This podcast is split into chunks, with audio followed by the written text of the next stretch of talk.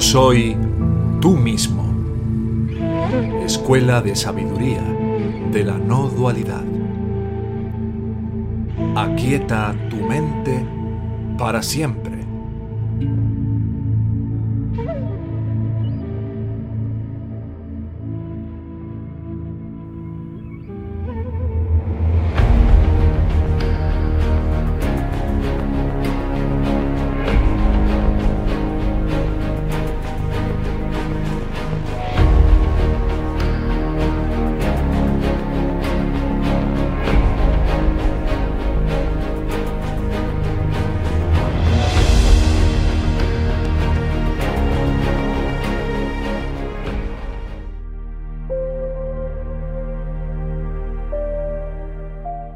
Tenías que ser buena para no molestar y para poder ser querida.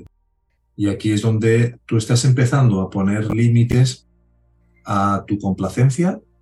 En la medida que aprendes a poner estos límites, tanto a la tendencia a ser complaciente como a la tendencia de no, de no respetarte a ti misma, se vive una incomodidad muy fuerte, porque es como contra natura. Contra natura no quiero decir contra naturaleza, pero sí contra la naturaleza del concepto del yo que tú has forjado y de la idea que tienes acerca de quién eres, ¿no?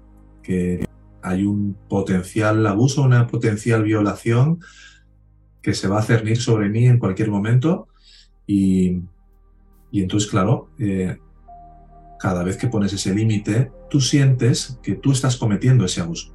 Cuando tú pones el límite, la traducción que, que ego hace de eso es que tú estás abusando del otro al no permitirle hacer lo que como ego tú le pides que haga. Porque como ego lo que tú pides que haga es que abuse de ti, porque es lo que crees que mereces.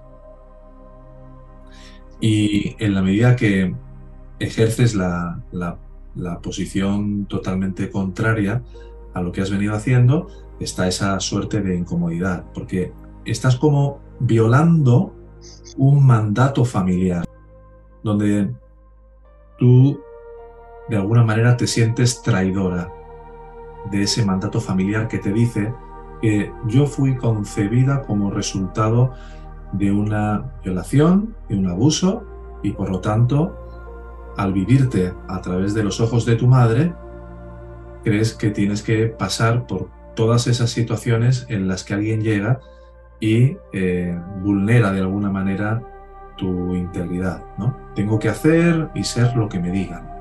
¿no? Es un sometimiento. Entonces, eh, tú no dejas a nadie, tú no has dejado a esa amiga, tú no has dejado esa relación, tú simplemente has puesto un límite y te has posicionado de una manera coherente y no apoyante de esa complacencia ni de esa creencia en el abuso, que es una herida fundamental. ¿eh? Y es la otra persona la que sale de tu experiencia, la que no quiere tener una relación sana contigo porque tú emitiste una señal y esa persona venía a darte la oportunidad de que tú te dieras tu dosis de autocastigo y de no merecimiento.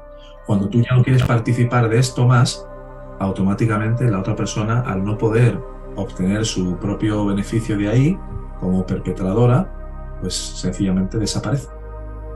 Claro, tú sientes que te traicionas, traicionas al, sistema, al modelo que está profundamente intrincado e introyectado en ti. Y es que yo tengo que complacer, yo tengo que evitar que, eh, que hacer una cosa distinta de lo que me piden, yo, tengo que ser complaciente.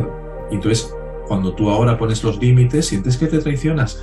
Y como sientes que te traicionas, te sientes culpable con respecto al otro. Es, es, una, una auténtica locura, si te das cuenta. Es que como ego estamos todos fatal.